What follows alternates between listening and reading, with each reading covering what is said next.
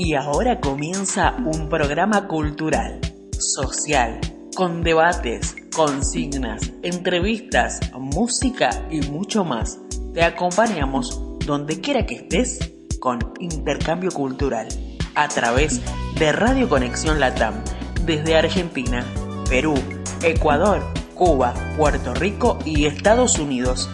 Todos los viernes, 23 horas Argentina, 21 horas Perú. Una aventura imposible de perderse.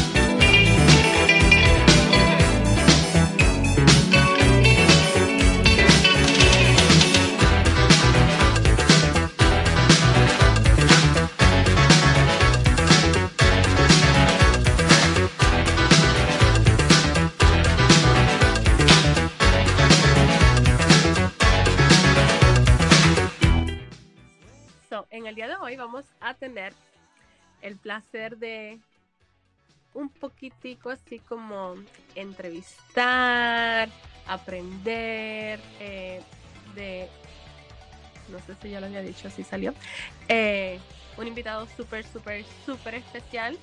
Eh, sería, su nombre es Pedro. Pedro es um, mi conocido más antiguo. Tenemos más de veintitantos años conociéndonos. Eh, y nada, solamente lo vamos a tener acá para disfrutar un poquitico de su compañía. Pedro, bienvenido. ¿Cómo te encuentras en el día de hoy? Saludos, saludos.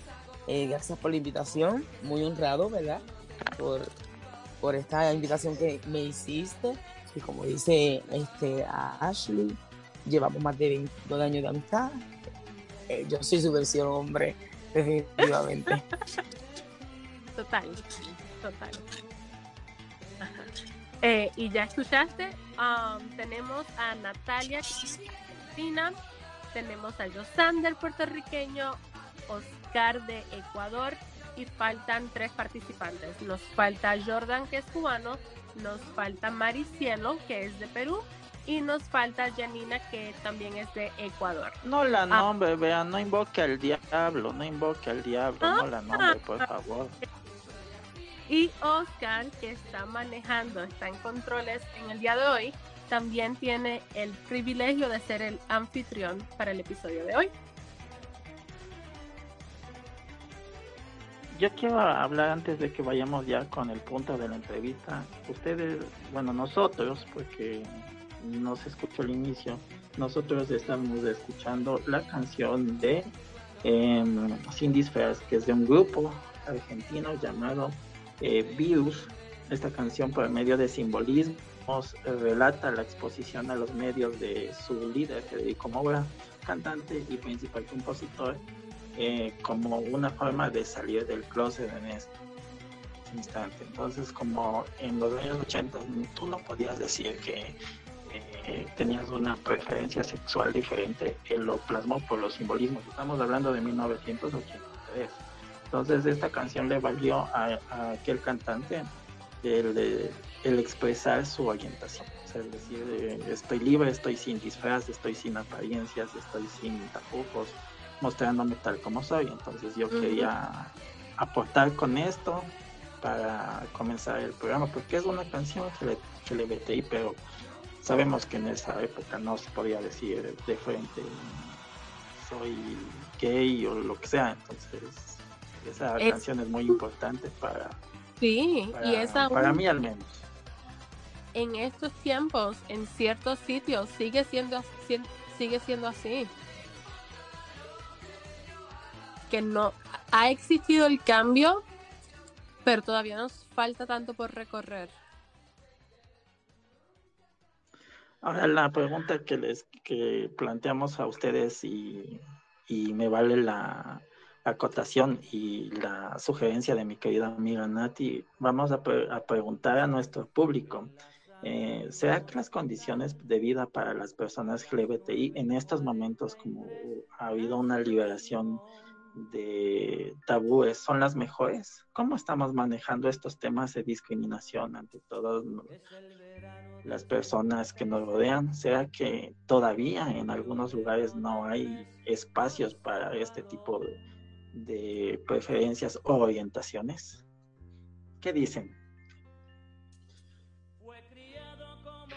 Oh, buena tu pregunta, Oscar, querido. Eh, no, yo quiero preguntarle a Pedro, que ya que lo tenemos aquí presente, vamos a, preguntarle a él, primero conocerlo poquito y preguntarle si, Pedro, vos perteneces a alguna comunidad eh, donde, donde te apoyás o, simplemente, eh, no sé, contanos un poquito, porque nosotros eh, pusimos como título del programa de hoy Comunidad LGTB, no como para darle una titular, titularidad, digamos, al, al, al programa, ya no deberíamos eh, ni siquiera poner este como título, ¿no? al programa, simplemente hablar de gustos sexuales quizás hubiera sido más apropiado, pero viste que de a poquito nos estamos ayornando todos a, a este cambio. ¿Vos cómo lo vivís, Pedro? Contanos un poquito. ¿Está Pedro por ahí conectado? Sí, sí claro, estoy aquí. Ah, ok. Claro, claro. Eh, muchas gracias, mira. Eh, las etiquetas las etiquetas son algo bastante amplio y, cuando se habla de una comunidad, pues uno tiene que sentir que pertenece a la comunidad. Ahora bien, eh, yo me represento a mí, y verdad, yo respeto mucho a la comunidad que pertenezco, por decirlo así, porque pues uno independientemente pertenece, eh, ya sea, ¿verdad? Ahora han salido miles de, de términos nuevos, pero antes era como que gay, lesbiana, bisexual, ya Ahora no, ahora está que sí, eh, Twitter, que sí, este, sensual. Hay tantas cosas ahora mismo rondando por ahí, siguen saliendo que ya uno pues, no tiene, no tiene control. Y se le siguen añadiendo letras a, lo que es el nombre. Yo siempre tengo una broma y yo digo la comunidad LGTBX 4055 sección 2.0 porque son tantos que es un poco complicado aprendérselo y todo el abecedario. Entonces, eh, ¿Y, vos, Pedro, cómo te, cómo te, cómo te definís o cómo te caracterizás? Pues mira, en mi, carácter personal no, no, se preocupe. Eh, siempre es difícil cuando me a preguntar ese tipo de cosas, pero en mi carácter personal, pues eh, yo me considero gay, o lo que es lo mismo homosexual. no tengo otras preferencias adicionales. Hay personas que tienen lo que se llama el bisexualismo, que, o si no simplemente el pansensual, que lo aprendí con mis estudiantes, me dicen que simplemente es una lo que me guste, pues a eso le voy. Y yo, wow, las cosas han cambiado. ¿Cómo. ¿Cómo, se llama? Panse, ¿Cómo es? ¿Pansexual? Pan, pansensual, sí. Pansexual. Eso es como. Pansensual. Sí. Hoy me ven un sanguchito, nada que ver. Ah, bueno. no. Entonces, entonces depende de lo que ellos sientan. Si ellos tienen ese feeling, si ellos tienen esa eh, conexión con este ser que era hombre o mujer, o simplemente que se viste como drag queen, o simplemente de su mismo sexo, pues ese es el ser que ellos pueden bueno, Sí. a todos. Sí, algo así como que ellos no ven um, género. No, Exactamente. Ellos van se enamoran de la persona espíritu. sin Sí. importar. Exacto. Sí. El, el espíritu, la vibra. Es- Sí, es bien parecido a lo, a lo que es binario, pero pues, Ujú. eh, se diferencia en eso. Entonces, pues yo por lo menos pues soy, soy de, de, de la, de esa cepa. Eh, en los años 90 era bien difícil, aunque parezca, claro, era bien difícil salir. No podía, incluso en los 90 nada. Yo en mi, intermedia, o middle school, lo que se dice, la intermedia acá en Puerto Rico, salir del closet era, era me reír y el payaso de la escuela. O sea, no podía salir aún, y eso estamos hablando de 2003, 2004, eh, que era bien difícil. Entonces la aceptación siempre ha sido eh, difícil eh, acogimiento porque las personas cuando te ven que no eres igual que ellos o no eres normal, eres anormal a, a las reglas, pues obviamente que te señalan. Entonces, eh, cuando tú lo tienes, tienes que hacerte de hierro, tienes que tener un cuero súper endurecido para poder aguantar todas las críticas y todo lo que viene. Sí, es cierto, es cierto. Y Pedro, usted chicos, interrúmpame porque yo soy una máquina, se pregunta, tengo curiosidad por todo, soy, ya me conocen mis compañeros. Así, así que yo quiero saber, Pedro, hoy en la actualidad, vos, vos me comentabas esto del 2000, 2001, algo así, me dijiste 2000, ya me olvidé, mira. Este, acá son las 11 de la noche, Pedro, disculpame si por ahí desvarío. y tengo el trajín del día. Eh, yo quiero saber cómo se siente Pedro hoy en la actualidad. Yo pienso aquí en Argentina por ahí todavía también nos estamos ayornando y nos estamos acomodando bastante, sobre todo se nota mucho los medios de comunicación visuales y, y- y radiofónicos también. E inclusive en, en las conversaciones, en las palabras, es como que yo estoy notando un gran cambio eh, a la hora de, de hablar de estos temas, ya como que es más naturalizado. Yo digo, Pedro, ¿cómo se siente hoy en la actualidad? Eh, ¿Te sentís más eh, más cómodo? ¿Te sentís que todavía hay una gran eh, mayoría de la, de la comunidad, de la sociedad, digamos, que te discrimina o te sentís ya normal, te sentís aceptado? ¿Cómo, te sentís? ¿Cómo lo vivís? Pues mira, eh, en Puerto Rico, Puerto Rico es una tierra de grande, es bien difícil ser aceptado en muchas cosas, pero sí, la libertad es completamente diferente. Claro, ya yo tengo 32 años, ya a mí no es lo mismo cuando tenía 15, ahora no me importa lo que Claro, piense la gente de mí, que eso también A esa edad ya te libras del bullying.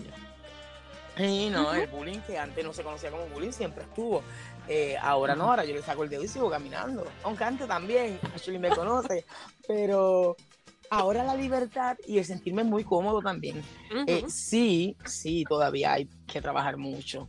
El lenguaje es más inclusivo, eh, es más cómodo hablar de- en las escuelas de esto. Los nenes cuando tienen, en mi caso que yo soy de la de profesión docente, los nenes cuando se me acercan con más confianza, porque pues saben que pues, yo puedo entenderlos mejor en caso de que, ¿verdad? Su preferencia sea otra que no sea la heterosexual.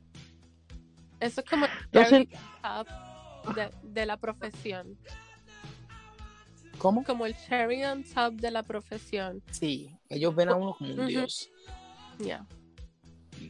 cualquier duda, yo voy donde Mister y ya él, él tiene que saber, él tiene que saber, no tengo que saber nada, simplemente, ¿verdad? Uno va aprendiendo en el camino y sí, eh, obviamente hay una libertad muchísimo mayor, el respeto está un poco más manejable, siempre hay el que diré y por aquí para allá y una comunidad que completamente no acepta para nada. Pero ya entonces se ha, se ha visto que tienes entonces tú que trabajar con ese problema tuyo. Tú eres el que no acepta, tú eres el que tienes el, inconveniente, pues entonces brégalo tú. Antes, pues uno tenía que encajar más o hacer las cosas para encajar más.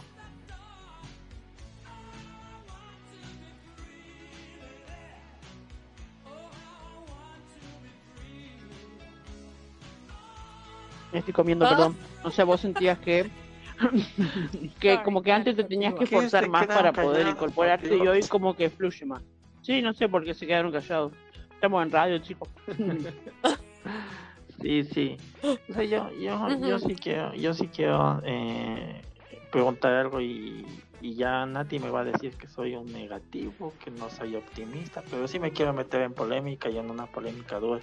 ¿Tú qué opinas acerca de la qué opinas acerca qué opinas acerca de la inclusión forzada en las en, en las películas, o sea, en de los hacerle a un personaje a la fuerza gay y todo eso. O sea, yo sí me quiero meter en polémica y yo por eso digo. Ah, o no, sea, claro, claro. Empezamos. Rico, rico. Si no hay polémica, no hay nada. La realidad, Sí, la realidad es que eh, en mi, mi carácter personal, eh, eso es una moda, es lo que está vendiendo y es lo que yo voy a poner, es lo que, es lo que quiere ver. Lo- lo- la, la comunidad que estoy llegando o que me consume en Netflix o en cualquier otra plataforma es una comunidad más liberal, pues yo le voy a dar lo que ellos piden. Entonces tengo que tener, antes de tener un personaje gay en una película era bien difícil. Mm. Y es como todo. eh, según las, las épocas han pasado, yo lo que se pega es lo que le voy a sacar el, el jugo. En los 80, ¿cuántas películas de misterio no salían eh, con la misma temática? Lo que era Jason, lo que era eh, Freddy, y, y salía una tras otra, ¿sabes? Ujú. eh, en el 82 salió tal, en el 83 salió tal, una tras otra, pues entonces ellos aprovecharon ese, ¿verdad? Ese boom. Pues es lo mismo, si no hay una un personaje gay, un persona- una- normalmente tiende a ser gay o lesbiana en, en- en- en la serie, pues ese, ese público que ya es ganador no lo voy a tener. Y yo no voy a permitirme perder dinero, que más que nada es una moda. Que eso es otra cosa también bien importante. Eh, los nenes de hoy día, los jóvenes de hoy día, ellos, ay, yo soy tal cosa, y siguen. ¿Tú eres qué? Pero ¿cómo, pero ¿cómo tú sabes que tú eres? Porque aunque uno lo sabe, pero es diferente. Antes, antes, antes no se relajaba con eso. Era imposible que yo dijera soy gay porque yo no quería la burla. Entonces, si, yo lo, si yo lo decía era porque verdaderamente lo era. Hoy día, pues ellos como que es como, pues voy a untarle mantequilla al pan y mañana unto mayonesa. O sea, no, no, simplemente no. Yo tuve un estudiante que me dijo, yo soy bisexual. Y hace, se graduó, está en la universidad, su primer año, lo vi, lo vi hoy, pero lo vi hace un tiempo atrás, y hablábamos, tío, no, y, ya, y como, ya está, no, amistad, yo, eso era una confusión, yo a mí no me gustan los hombres. O sea, ellos dicen lo que ellos creen ser sin Mm. haber experimentado, sin tener una base. Entonces es un poco más por aceptación. A veces, a veces yo pienso que lo dicen más que por el hecho de, hacer, de que los argentinos, como tanta comunidad, ahora están variados. Y es como que el trending. O sea, el punto es el trending. Es como coger esta canción que está rondando por TikTok de Beyoncé y miles de personas han hecho el trending. Pues es lo mismo. Entonces, eh, el no tener un personaje homosexual en una serie no es permitido porque es dinero que pierdo. Ujú. Es dinero que pierdo. ¿Ves? Yo lo veo desde el punto Y- económico. Y, lo, y te pregunto yo eh, a nivel personal, eh, tú neces ejemplo, tú como persona gay, ¿necesitas a un personaje gay en una serie para sentirte como que Representado. representado? Pues mira, no, para nada, porque bueno, estos nenes son generación de cristal, entonces en el momento en que yo estaba creciendo no los había, no los había, mira, Rebelde, una no- telenovela que cruzó fronteras, no había un personaje gay, no lo había, porque hasta Giovanni, que era el personaje como que uno podía decir, mira, sí, como que, como que tira, y siempre estaba con que Entonces como que tú no veías un personaje gay. Y yo no me sentía excluido por eso. No lo hay, punto. Que yo sé que en su realidad no lo hay, pero en la realidad sí. Pero no, no. Es que también eso tiene que No, ver con. Ahora que tú ¿Qué edad tenés, Pedro? Aquí clausurado. Yo tengo 32. Sí, te interrumpí, Oscar, perdón. Eh, ahora que me haces acuerdo de eso, Pedro, aquí hubo algunos programas eh, cómicos, los eh, cancelaron porque se burlaban de, de algunas minorías, ¿no? O sea, yendo aquí que en Ecuador hay algún tipo de racismo hacia la gente de color.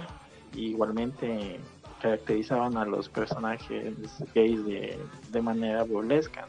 Entonces, puede ser que sea generación de cristal o lo que sea, pero también si hemos eh, hecho conscientes de que no hay un cliché de gay, o sea, el típico manerado, afeminado, porque hay diversos eh, personas que no tienen ese tipo de carácter, que igual son personas de gays, o sea, puedes verle a alguien que se porte como, entre comillas, varón, pero igual no, no sabemos si es gay, porque no es el, el único tipo, el amanerado, el que habla como, como X, así.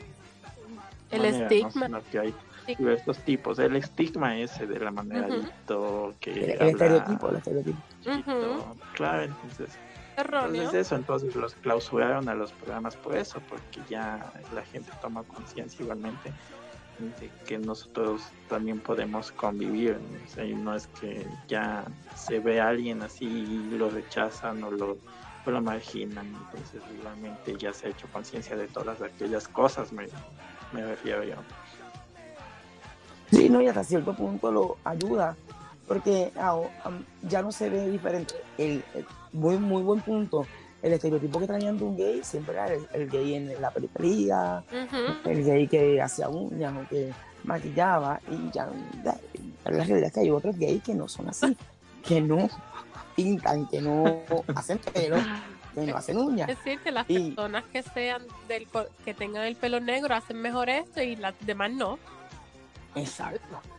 Entonces, eh, ahora, pues, eh, eh, ese punto, sí, pues a la generación, eh, uno dice, pues mira, si ahora sí yo veo este personaje gay que no pinta uña ni hace pelo, yo digo, oh, mira, es un personaje que puedo ser, puede ser más parecido a mí. Sí hay una representación y, y hasta cierto punto, a base de esa representación, pues hay una, acepta- una aceptación que estos nenes ven hoy día ese, ah, pues mira, yo puedo ser un gay que no pinte pelo. Antes sí bueno, mi mamá cuando yo salí, como dato curioso, cuando yo salí, yo salí tardísimo del closet, estaba empolvado. Este, cuando yo salí, mi mamá pensaba que ser gay era vestirse de mujer. Dito. Y yo, mami, no, a mí no me interesa ese punto. Yo no vengo a utilizar, eh, panties ni nada de eso. Y entonces ella pensaba que ser gay era salir como las locas, por ahí, como eh, era el estereotipo que ella vivía. La Exacto. persona que hace pelo, que se Claro, pone peluca, acuérdate. No, Claro, Pedro, pero eso se- tiene que ver, esto que estás comentando vos, tiene que ver un poco con lo que nos venden los medios, ¿no? Es como Exacto. que el, el- el gay, el homosexual, tiene que salir al mundo. Si sale, tiene que salir de taco y maquillado con pestañas. ent- si no, como que no es gay. es, es es dudoso que sea gay. Sí, sí, es dudo. y yo voy a contar algo que siempre yo lo cuento en los programas, capaz ya soy media aburridora, pero bueno, el, el público se renueva, como dice una famosa conductora de televisión por aquí, por Argentina. Eh, yo conocía unos profesores míos de la secundaria, un profesor de matemáticas, que el tipo iba de traje y corbata, y un señor, o sea, vos lo mirabas y no podías sospechar jamás que él estaba en pareja con, con un hombre. Y ambos eran casados y tenían hijos pero los tipos vivían juntos y todo el mundo sabía que eran homosexuales. Pero eran unos señores y vos los veías a la mañana cuando se iban a laburar. Yo eh, tenía a mi novio al lado y, y compartíamos, digamos, el barrio ahí. Y siempre los veíamos y, y qué tal, qué tal. Y- Bien, bien hombre, o sea, bien masculinos. Exacto. Y vos realmente cuando te enterás, porque viste que como todo en, en- en el pueblo, el barrio, la ciudad, ah, esto, esto, qué sé yo, que, que en aquel momento era, ay, Dios mío, qué barbaridad. pueblo chico, infierno. Eh, Entonces, creo, pero eran tan, pero tan señores, los tipos tan ubicados. Tan que nadie hablaba de ellos, de hecho todo el mundo decía son homosexuales, pero son súper respetuosos. Tampoco quiere decir con esto que aquel que se quiere mostrar y que se quiere vestir de taco y qué sé yo, esté no mal. lo sea. Lo que, exactamente. Viste que hay que aclarar todo, porque si no siempre estamos afectando a alguien. Entonces, entonces No. es como que digo, no tiene nada que ver, eso también es una etiqueta que nos ponen los medios. Yo siempre digo que los medios de comunicación imponen en nuestra mente las ideas. Entonces em- nosotros pensamos mucho en base a lo que los medios no- nos venden, ¿no? Exacto. Y no, y cuando tú presentas, yo tengo amistades que me presentan, ay, si él es mi amigo Pedro, él es gay, pero es bien chévere. O sea, yo no presento a mi amigo, oye, ella es mi amiga Ashley, ella es heterosexual, pero bien chévere. O sea, yo no la presento así, pero él se presenta de esa manera. Y es eso mismo. eh. Es cierto. Em, Claro, te- es como, tengo un amigo, pero es, es gay. Es como que tengo una amiga, pero es lesbiana. ¿Y qué onda? ¿Por qué tenés que decir el gusto sexual de tu amiga? Tengo una amiga, de punto, se terminó. Y ya. Y ya. Y ya. exactamente. O sea, tengo una amiga heterosexual. Ay, mira qué bueno. Mis amigos dicen que yo soy un gay raro. Porque yo no, porque yo ¿Por no qué? veo, porque yo no veo ra, Pool, o como se dice. Porque yo no, este, no hago pelo, yo no estoy pendiente a la moda, yo me No. visto como sea, y ellos dicen que eres un gay raro. eh, No un gay atípico. estereotipos. Pues mira, pues a mí, Antes de a que mí- se- a mí me dice lo contrario. Porque yo he visto episodios de Raúl Paul, yo estuve en teatro musical, yo este, a veces, eh, o sea, a mí me dicen, ah, ¿tú serás gay? Y yo, pero yo, yo soy hétero, pero me gustan esas cosas, ¿qué tiene que ver?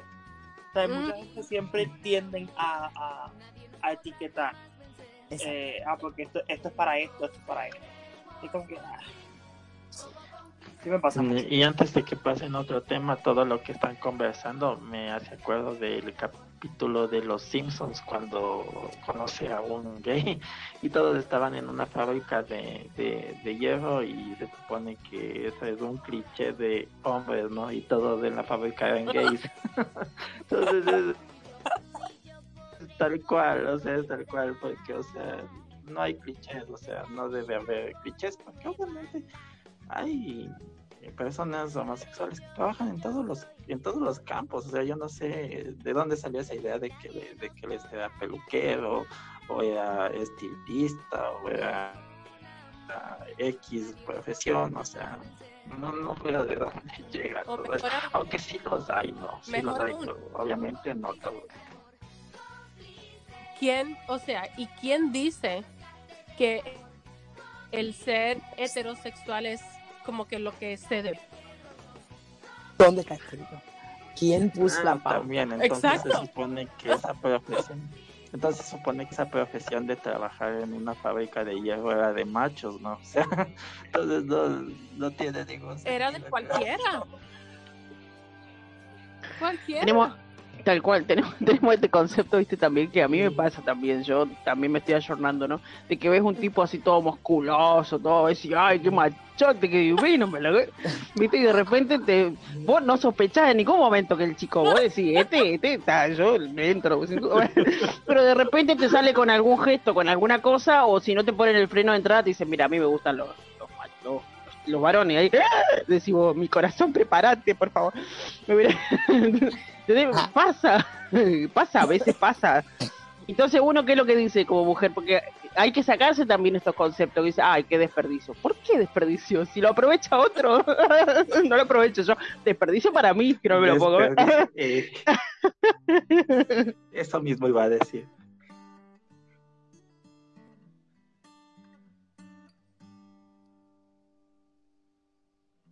¿Qué? Sí, sí, sí, ¿Cómo? sí, sí. Y Seguimos Ah. con... ya nos estamos en los silencios incómodos. Ah, una, No, es que, también es que una... como que se va la señal de momento, a mí, a mí por lo menos. Claro, entonces yo creo que sí, igualmente, yo creo que hay una uni- universalidad de todo, ¿no? Y yo creo que esas ideas, y para que pueda corroborar nuestro invitado, eh, es una suerte de, de, apar- de apartheid. No quiero ser muy estricto, ¿no? Pero, por ejemplo, esta profesión o este, o este tipo de cuestión para los para los homosexuales, eh, peluquero, eh, actor de teatro, bailarín y todas esas cosas. Y para los hombres, y eh, fábricas, de trabajo duro. Entonces, no sé, yo creo que es una suerte de apartar a las personas por cuestiones que en realidad no tienen nada que ver, como también pasó en la segregación racial. No quiero ser muy estricto, pero yo creo que de ahí nace todas estas cuestiones que estamos Sí, eh, me parece que sí. abordando. El hecho de que las labores domésticos son de, son de mujer. Eh, de- si la mujer sale a las 5 de la tarde de trabajar, ¿verdad? Aunque el tema nos podemos desviar un poco, pero si la mujer sale a las 5 de la tarde de trabajar y el hombre también, la mujer tiene que hacer un laboratorio. ¿Qué pasó? El hombre también salió a la misma hora. ¿Qué, qué, qué de diferente hay? Entonces, en el tiempo de antes, encajonaban ciertas profesiones. Una mujer no podía trabajar en construcción, un hombre no podía ser secretario. Ujú. Eh, ¿Por qué no? Pero ¿dónde está escrito? ¿Quién lo dice? Entonces ahí es que viene el problema. Y sin contar que parte de esto es arraigado a la misma mujer que en algún momento, ¿verdad? En Puerto Rico, hablo de Puerto Rico, se ven muchas eh, madres machistas. Y eso también hace que crezca el hombre de que yo tengo una tía Sí, sí. que nunca sus hijos fregaban un plato. Porque eran varones. No podían. Sí, es cierto. eh, Lejitos, lejitos de la cocina, ¿no? Lo, lo peor que puede existir eh, es una mujer machista. Y la cosa es que son muchas, ¿eh? Muchas mujeres que le dicen a sus hijos que lo- ellos no pueden llorar porque son hombres, que ellos no pueden, este, no pueden estar cerca de la cocina porque eso, es algo trabajo de mujeres. Este, sabes que le quitan sus sentimientos, pasa mucho, llega a pasar mucho. Y es cierto, en Puerto Rico llega a pasar, no tanto como antes, pero sí todavía pasa. Sí, sí. Mira, cuando yo estaba en octavo grado, que nos dieron a escoger si artes industriales o economía doméstica. Yo me moría por coger economía doméstica, por hacer cojín y hacer bizcocho. Y madre que me está escuchando me cambió y me dijo, no, artes industriales. Y yo, pero ¿por qué? Yo no quiero prender luces de nada. Ahora mismo yo la- Lili. Sí, yo enhebro la aguja para ella, pero yo no sé coger ni un ruedo. Soy un inútil en eso. Entonces, quizás son cosas que son, porque verdaderamente, ¿qué es, qué es más viable? Arte industrial es muy importante y todo, pero era más, es más viable porque yo quizás necesito más rápido hacer un ruedo o coger un, coser un pantalón, un- boquetito o algo, que, cambi- que cambiar el sistema de una bombilla, que yo no voy a hacer eso. Ya no me servía para nada. Ni a los que la tomaron. Roles sociales. Exacto. Roles sociales. Eres hombre, tienes que hacer eso. No puedes bailar, porque eso eh, simplifica lo que es el arte delicado y la delicadeza de mujeres, de hombres. Roles sociales. Claro, O, o- pero eso era, eso, era, eso era mucho de antes, ¿viste? Era como, por eso te digo que hoy nos No. estamos ayornando muchísimo como sociedad. Porque hay, hay hasta mujeres albañiles, o sea, hay mujeres arquitectas, hay mujeres... Las mujeres hemos tomado el mundo, porque estamos en todas partes, y aparte somos mayoría en todos lados. no se note tu resentimiento. Ay, Dios mío. Eso le cuenta que no escuché nada. Bueno, lo que, lo que quiero decir con esto es que antes, eh, como que era muy marcado, como comentaban aquí mis compañeros y el invitado también, era muy marcado si vos querías hacer alguna profesión, algo, por ejemplo, una mujer científica. ¿Cuándo?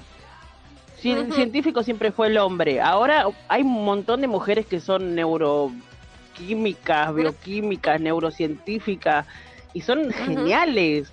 Entonces, No, como que, ah, lo- no, ¿cómo una mujer va a ser? Y lo peor es Sí. que las, las científicas de antes son olvidadas por la historia, o sea, nadie las menciona. Eso es lo peor, que sí llegaron a ver como una o dos. Ah, Marie Curie. Da la mala pata que la... ¿Cómo? Marie Curie creo que fue Marie Curie, reconocida. correcto. O sea, eh, creo que fue una de las pocas, pero hubo muchas mujeres también en arte de la, en la rama de la ciencia y fueron olvidadas por la historia. Y ahora es que como que, ah, mira, existió, pero en su momento no. En su momento eran como que las olvidadas. Eh, pasó mucho. No, y también eh, ponte a- al lado contrario, hay carreras como parvularia, que la gran mayoría son mujeres, y encuentras dos hombres ahí. También.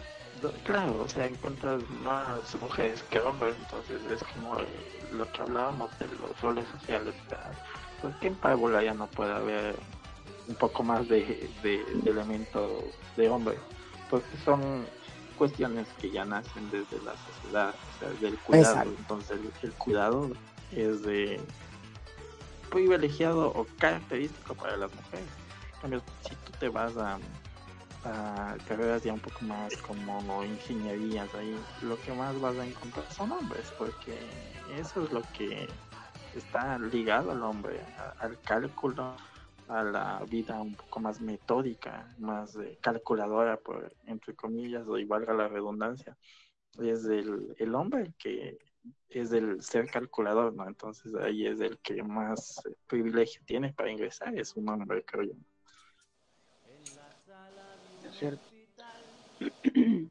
Pedro, vos sabés que mm, yo te comento así en términos generales que ya hemos tenido aquí en el programa eh, una chica hace eh, el año pasado creo que fue eh, no sé si se acordarán mis compañeros calculo que calculo que sí porque hacía un revuelo cada vez que venía se llamaba yo y la chica era argentina calculo que los chicos la tendrán en la memoria Eh, bueno ella perdón, es- es que le- pertenecía a un Perdón programa interrumpa. Perdone que le interrumpa, Ajá, pero ya ajá. nombró a Janina, ya nombró a yo y ya los dos demonios de ahí, de, de la vida. Oh, de- igual. Me parece que acá hay un solo resentido y es el operador de este programa. Bueno, perdón, al margen de todo esto, y todo esto queda grabado, ¿eh? Al margen de todo esto, Pedro querido, que es nuestro invitado, nuestro, nuestro agasajado de la noche, eh, está aquí en Radio Conexión. Y le quiero este, contar que cuando estuvo con nosotros Joy, que también este, era una chica que tenía otro programa aquí en la radio, que se llamaba Sinergia, ella participó en dos oportunidades con nosotros y yo creo que era una de las primeras veces que entrevisté a una persona que ella se, se consideraba eh, lesbiana. Y está muy mal eh, esto de preguntarle a, a las personas cómo... eh, todo esto para hacerte la misma pregunta a vos, pero no debería hacer esta pregunta. No, ¿Cómo te esto tiene que ver todo el revuelo, toda la introducción que hace para aplacar la pregunta. Todo esto le preguntaba a yo digo cómo ella se dio cuenta que le gustaban No, las chicas y no lo, y no los chicos. ¿Cómo, cómo Ay, ella se dio cuenta? Ahora digo, vos le preguntarías a tu amiga heterosexual cómo te diste cuenta que te gustan los chicos y no las chicas. Exacto. Pobre, lo exacto. volví loco. No, no, te entendí perfectamente porque siempre que una persona me va, me va a hacer esa pregunta, me hace un preámbulo. Todo el preámbulo. Ay, Dios mío, pobrecito, lo aturdí. Tres horas después. Bueno. No o me dicen, te, voy a, te puedo hacer una pregunta. Y yo antes, antes de que me digan, tú ya, digo, por sí, igual. que como me di cuenta que soy homosexual. Y yo, ay, viste, y yo, visión. Tuve un estudiante, tuve un estudiante que se me acercó y me dijo, "Mister, le puedo hacer una pregunta. Y yo digo, "Ah, anda, este viene. Dime, papá. Es bastante personal. Y yo dije, me lo certifico. Este viene a preguntarme si yo soy del otro lado. Y me dice, usted, pero él muy, muy, muy bien portado, me dice, usted pertenece a cierta comunidad.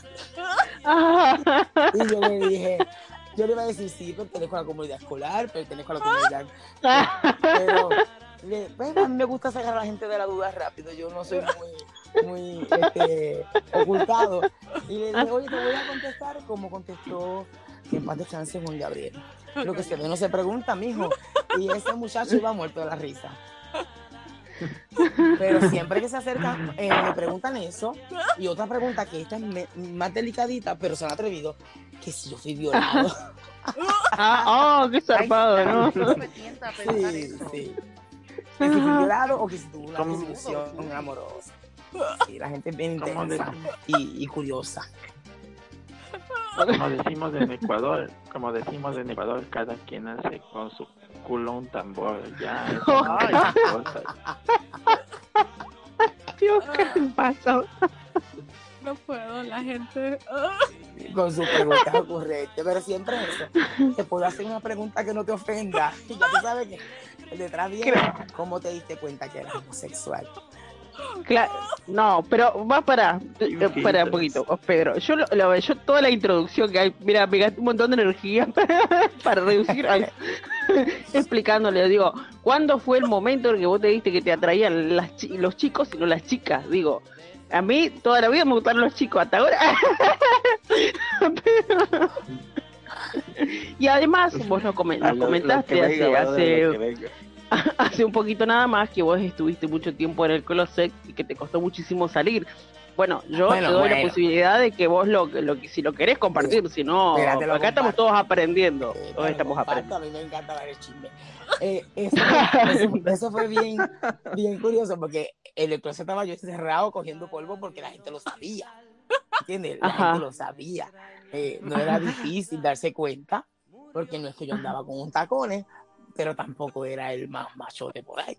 Entonces, yo no, yo nunca, nunca presenté una novia. Y hay uno, hay unos, unos, unos, unos indicadores que te dicen, oye, aquí hay algo que no está mal, aquí hay algo diferente. Ajá. Entonces, eh, yo nunca subí novia, eh, mis gustos no e- musicales no eran los más, en aquel momento, Ashley Dead, ¿sabes? Que nosotros odiamos el, odiábamos en aquel momento el reggaetón.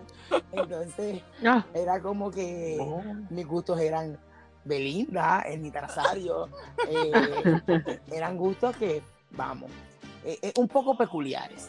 Tú los unes, unes todos esos indicadores y te das cuenta, entonces pues los gustos siempre eran diferentes. Eh, entonces pues la gente como que lo sabía. Porque pues, Era, era un, un secreto a voces. un secreto a voces, sí.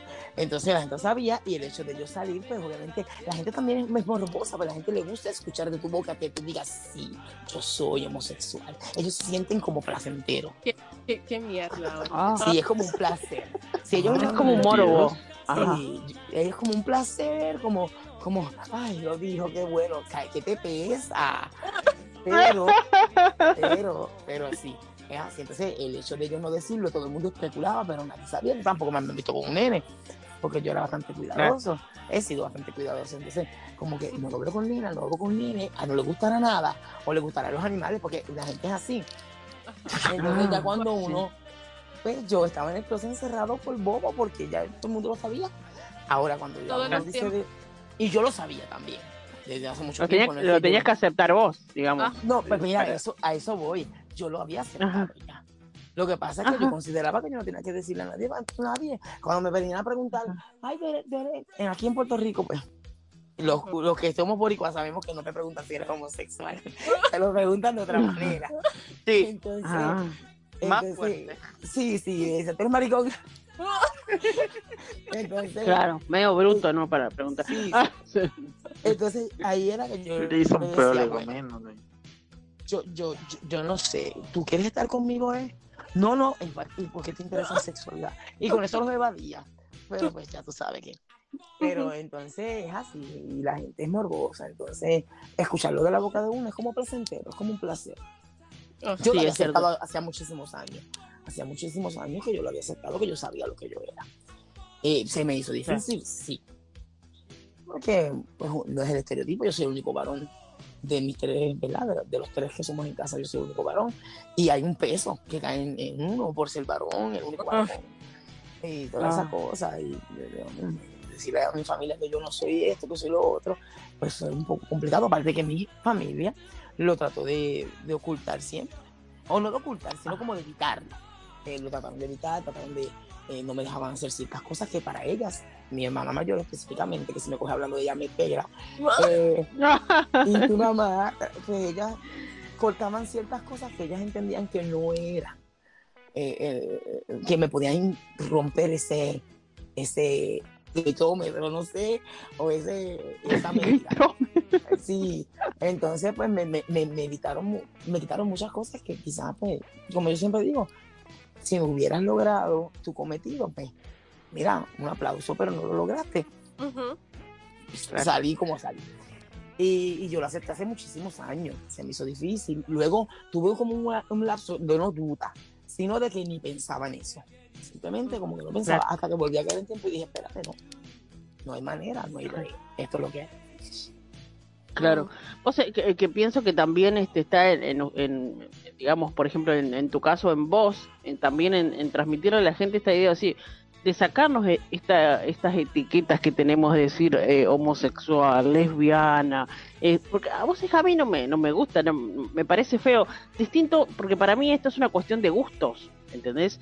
Distinto yo, si yo te pregunto a vos, ponele, me parece, no sé qué dirán mis compañeros, me parece de sumo respeto preguntarte, ponele, eh, ¿te gustan las chicas o te gustan los chicos? ¿es una cuestión de gustos o no? A que vos me digas, soy homosexual, o soy gay, o porque es como, es como, es como, no sé, como etiquetarte, ¿me entendés? En definitiva, vivimos en una sociedad llena de etiquetas, que lindo, que feo, que gordo, que Etiquetas. rico, que pobre, que homosexual, que ¿entendés? Antes era, era, era marica o era puto, ahora es homosexual o es gay o Sí, es la comunidad LGBT. Y digo, no es, no es una cuestión de gusto, no es decir, bueno, mira, a mí me gustan los chicos, a él le gustan las chicas, a él le gustan los chicos. Y es una cuestión de No, gusto, y, y punto. que, puede, que puede afectar eh, que a mí me gusten los chicos en una relación de amistad, por ejemplo. Ya cuando hay, una- hay- hay otro interés, pues mira, pues uno quiere saber si a esa persona le gusta o no le gusta, para uno saber si le tira o no le tira, o qué sé yo.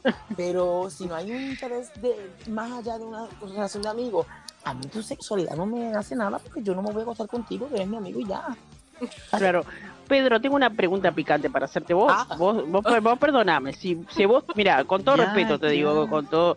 Si, si a vos te molesta mis preguntas, vos me decís, eso no lo voy a responder. Siempre el, el, el invitado tiene la posibilidad de decir, me voy a, a guardar esa respuesta. Tú, ¿Puede ser? tú- tú puedes preguntar lo que usted quiera, que yo contesto con otros 20 pesos. bueno, bueno, y, y, y decime, Nati, tú, tú te ames nomás, no, no me diga usted, porque ahí pone distancia ya me hace sentir mayorcita. Ok, Se ok, siente ok. veterana ahí. Ya te delataron. Bueno, yo, Sander, te voy a cerrar el micrófono.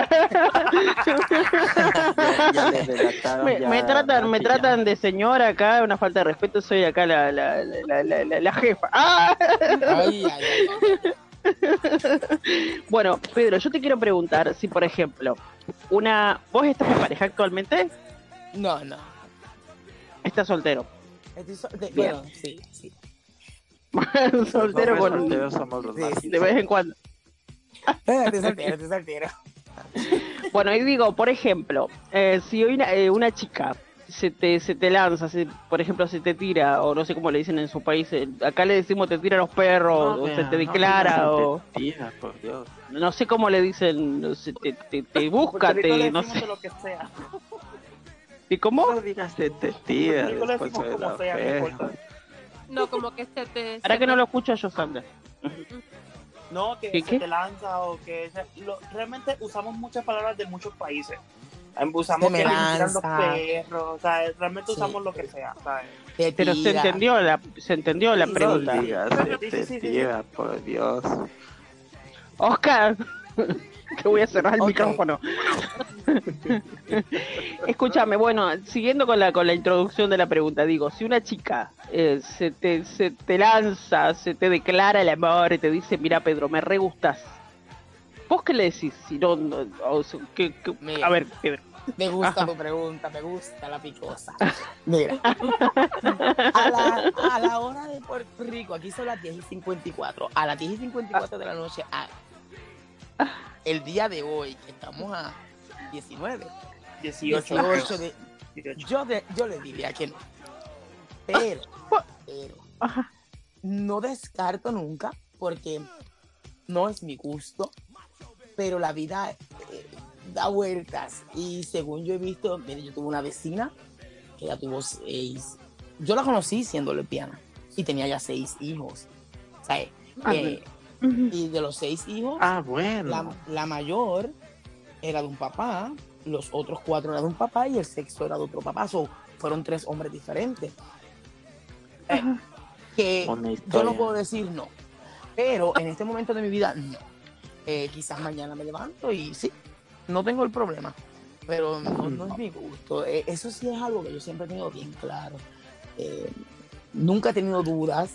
Y Tuve una noviecita como en cuarto grado, de un- creo que fue como un día, porque no podía. No podía, yo no podía, yo me sentía pecador. Entonces yo no podía. ¿Te sentías qué? Pecador, porque yo no, no me, no me sentía ¿Qué? cómodo. Dios mío, Yo- ¿en qué se ha convertido este programa? Pero tenemos a Ashley aquí, so, es posible que, que no tenga religión. Oh, Dios mío. Entonces yo me sentía que no, que no encajaba y era verdad, no encajaba porque no era mi, mi type. Pero. Pedro, pero y entonces, esa chica que vos tuviste es una noviecita que duró un día en cuarto grado. Después, hoy, hoy me dijiste que tenés 32 años.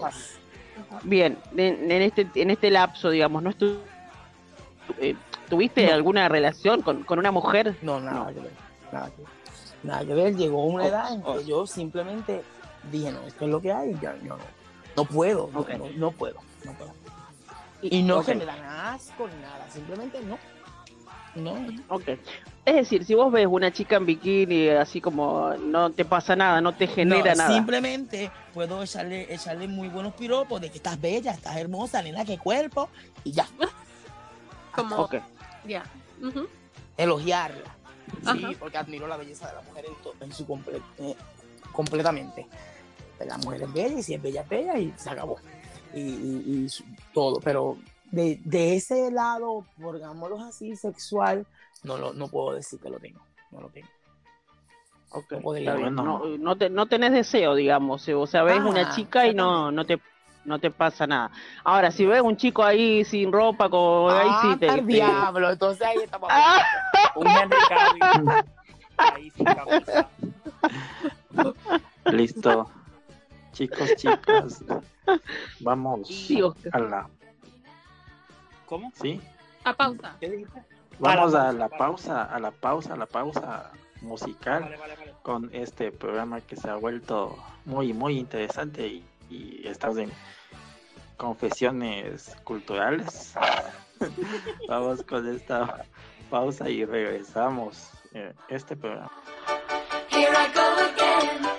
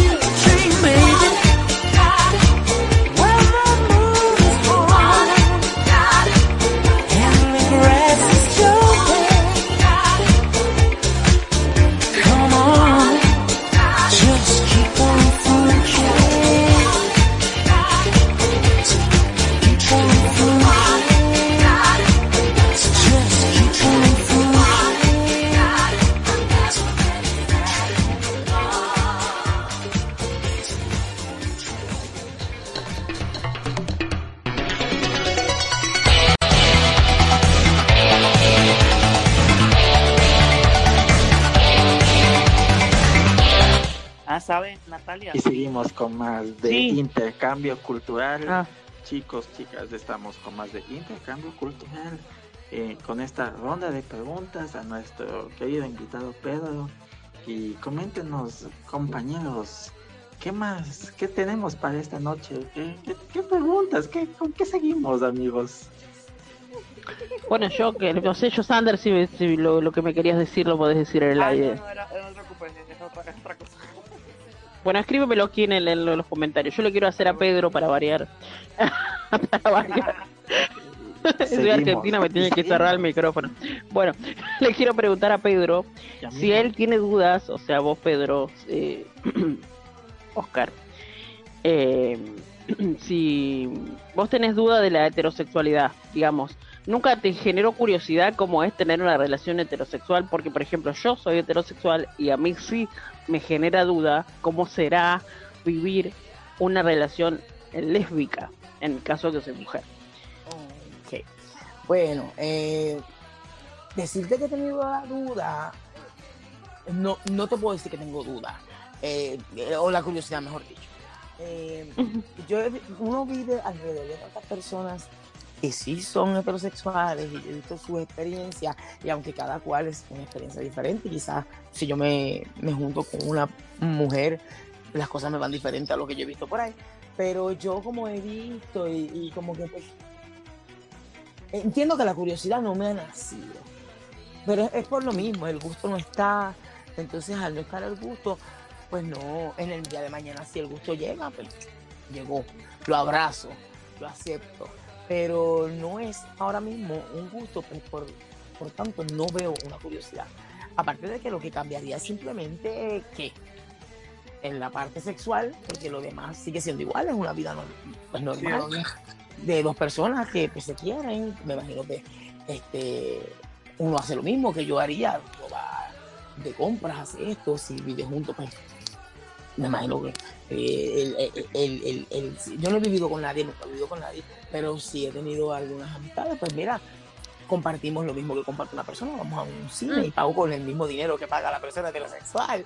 Entonces, pues como Claro, una curiosidad así, pues sería como tal, yo creo que lo sexual sería más que nada la diferencia. Claro, sí, bueno, fue abierta la pregunta, pero sí claramente uno tiene como, bueno, yo digo por mí, una curiosidad eh, eh, heterosexual o, o lésbica en relación a lo sexual, porque claro, claramente lo otro eh, es, es igual, aunque no sé, porque a mí a veces me genera dudas.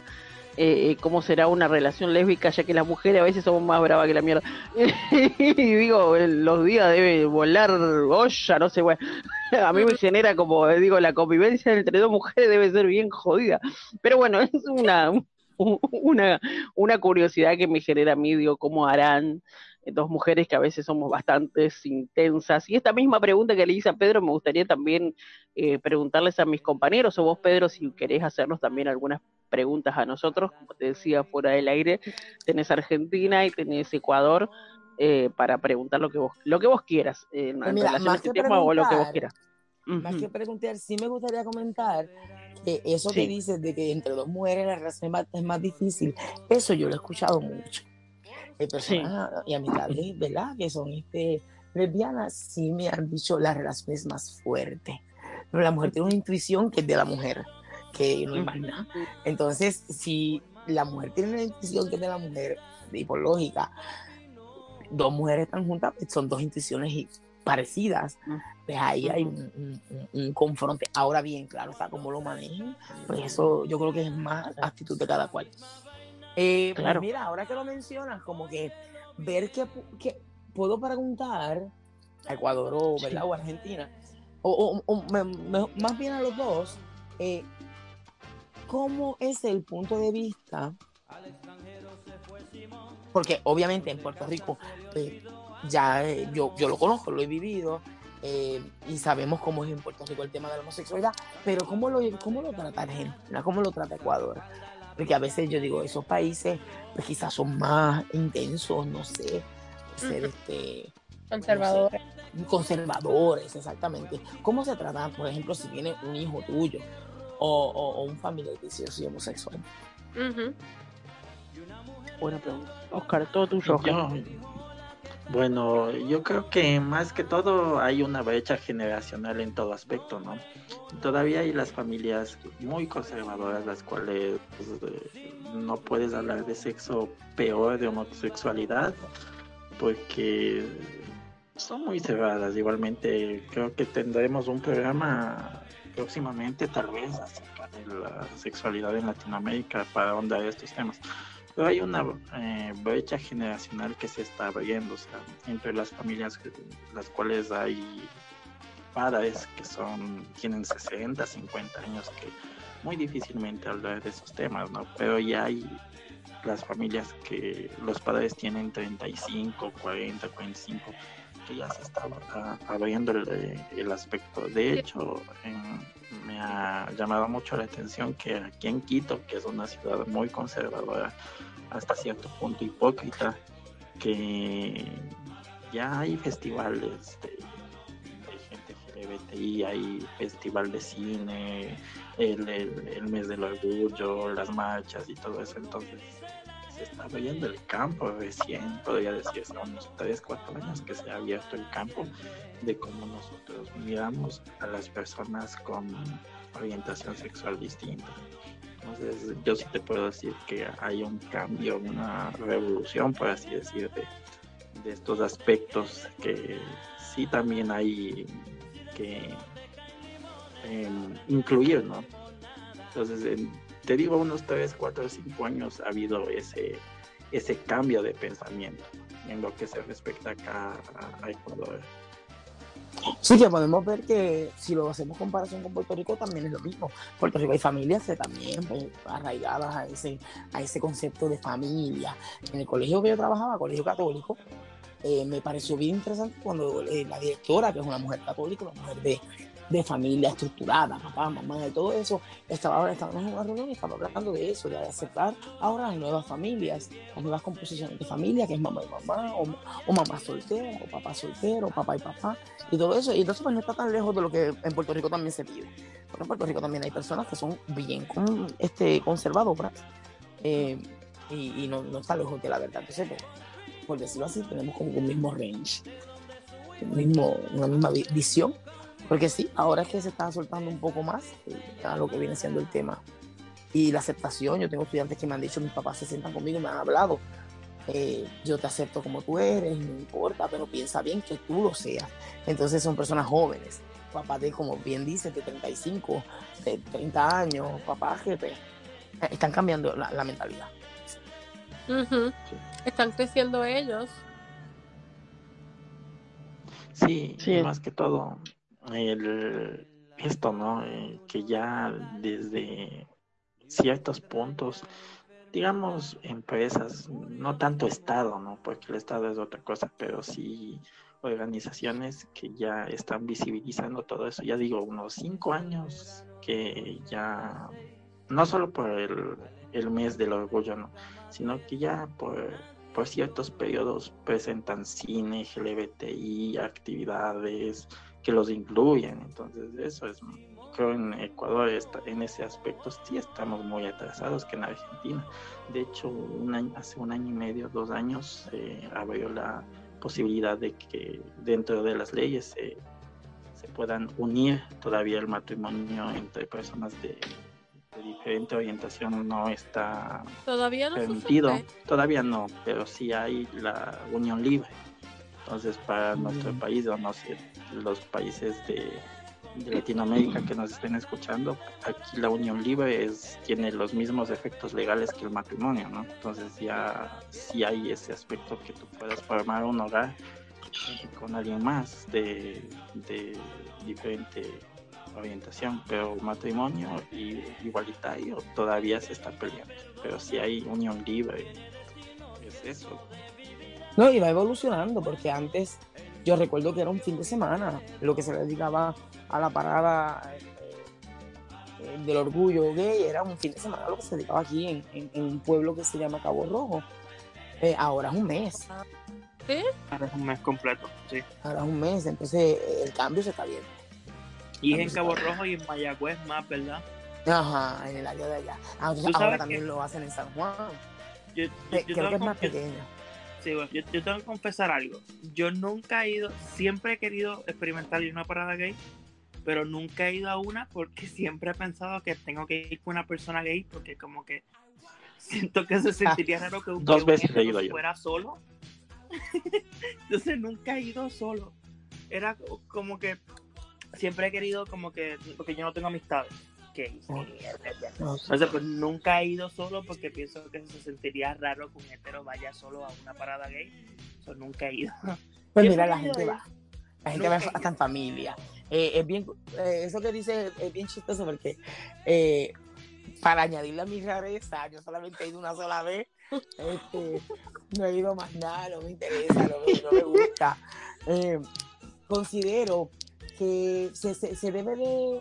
Es que también cuando lo planteaban antes era como que eh, eh, la parada del orgullo es eso, es la parada de- del orgullo de lo que de lo que tú eres o ¿verdad? celebrando tu comunidad. Pero a veces ellos eh, plantean lo que es exigir, eh, o no exigir, sino plantear sus respetos y sus cosas. Entonces, pues vamos, en mi carácter personal, ¿verdad? Muy personal yo. eh, para mí, yo no puedo exigir respeto de leyes o de ciertas cosas cuando estoy haciéndolo con un hot pan rosado, eh, sin camisa Claro. y con unas alas. y- y- Totalmente. y Pónganle este. pero sí, si lo vamos desde el punto del festejo de lo que es la comunidad, pues mira, es un curete. La realidad es que chévere. Pero yo, yo en, en- en lo- en mi carácter personal no, no me encantó. No sé si fue que también cuando yo fui yo estaba tan cansado. Tuve dos días y, y me cansé. Fue bien delante, porque donde quiera hay party y donde quiera hay un bochinchito. Y entonces pues es rico. Pero, pero puedes ir. eh, Yo conozco personas que van en matrimonios eh, heterosexuales que van felices de la vida porque les encanta el ambiente. So que sí, sí, Claro. ir con una persona del ambiente, pues te ayudaría a entender mejor ciertas cosas, si no lo eres, ¿verdad? Y si no sabes mucho del tema. Pero de lo contrario, Pero nun- nunca Claro, bueno. por eso. Es como que. No, sé- no sé si se, se sienta raro para, la, para las demás personas. yo no pendientes de eso, yo soy bien aceptado, bien, bien abierto. Yo, yo ahí disiento un poquito de la marcha porque digo, no hay una marcha heterosexual, no hay una marcha del orgullo heterosexual. Voy a... Ah, ¿viste? Exacto, exacto, sí. No Entonces digo, ahora nos vamos a unir todos los heterosexuales y vamos a tener una bandera para decir estoy orgullosamente, soy orgullosamente heterosexual. Entonces digo, está genial, me parece que la marcha, eh, por ahí lo que quiere mostrar o lo que quiere imponer dentro de la sociedad, me parece que es por ahí, tiene que ver más con las cuestiones de los derechos y del respeto a la diversidad A la diversidad. de las elecciones eh, o los gustos. Me parece que ese es el objetivo de la marcha, Ese es el ¿no? objetivo de la marcha, sí. Eh, pero como todo se- desvirtúa o se le agrega política y demás, y como que me parece una exageración No, también y que muchas veces exista una marcha de una- un mes entero, eh, desfilando por las calles con todo eso que hace. Sí, shows por aquí, shows por allá.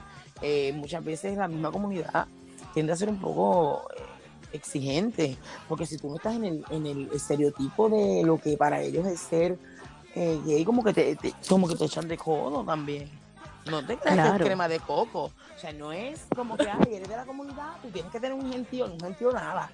Y eres como yo en este caso, pues mira, ¿qué hace él aquí? Porque no, él no, él no, él no hace esto, él no hace aquello. Ujú. Te- te- Claro, te- que es un poco lo que dice Josander, a lo mejor él no va porque tiene miedo, como él no, a lo mejor él los quiere apoyar, como diciendo los apoyo, los bancos, pero yo no pertenezco, no soy, no soy gay, no soy homosexual, no me gustan los Ah, hombres, sí, pero eh, soy hetero, soy heterosexual, solo los vengo a acompañar, y como que si no perteneces, como que te echan, ¿entendés? Eh, pues mira, eh, ahí hay una acogida. Porque en el caso de, de, de Josander, si él va y él obviamente plantea, yo soy heterosexual, estoy aquí porque los apoyo, ah, la acogida es bella. La comunidad lo acoge en sus brazos y lo lleva al más allá. Pero si, por ejemplo, yo voy a tirar un, un tema un poquito fuerte. Yo, no creo que entre personas mismo sexo tengan que casarse. ¡Ah! Me han crucificado. ¿Cómo? Para, para, para que no te escuche. ¿Qué? qué? ¿Qué? Yo, yo en mi carácter no, no, no, no considero que unas personas eh, del mismo sexo tengan que casarse para demostrar su amor. Totalmente de acuerdo. Totalmente de acuerdo. la comunidad. Yo Y eso, te, y, y eso te quería decir, porque hay dos cosas muy distintas. Una cosa es que dos personas, no importa del, si son del mismo sexo o no del mismo sexo, van al registro civil que tiene que ver que son las leyes del mundo, las leyes legales de convivencia, para, para dejar registrado en un documento que ahora somos un matrimonio, que el matrimonio es una institución, a Ashley que es escribana ya lo debe saber decir muy bien, es como una institución que, digamos, lo que hace es poner a dos personas eh, dentro de un documento para que todas las cuestiones legales o materiales tengan como un apoyo, como vendría a ser como bienes gananciales, como decimos aquí en. Argentina. Exactamente, pero no, a mí no me parece que los, lo- lo- las personas del mismo sexo pasen por la iglesia, porque el matrimonio viene de matriz, ¿sí? De la matriz, es decir, de De la, de- del útero, de, del útero de la mujer, es decir, de- tiene que ver con la reproducción y ahí viene este concepto de la familia, decía Pedro, un tema delicado.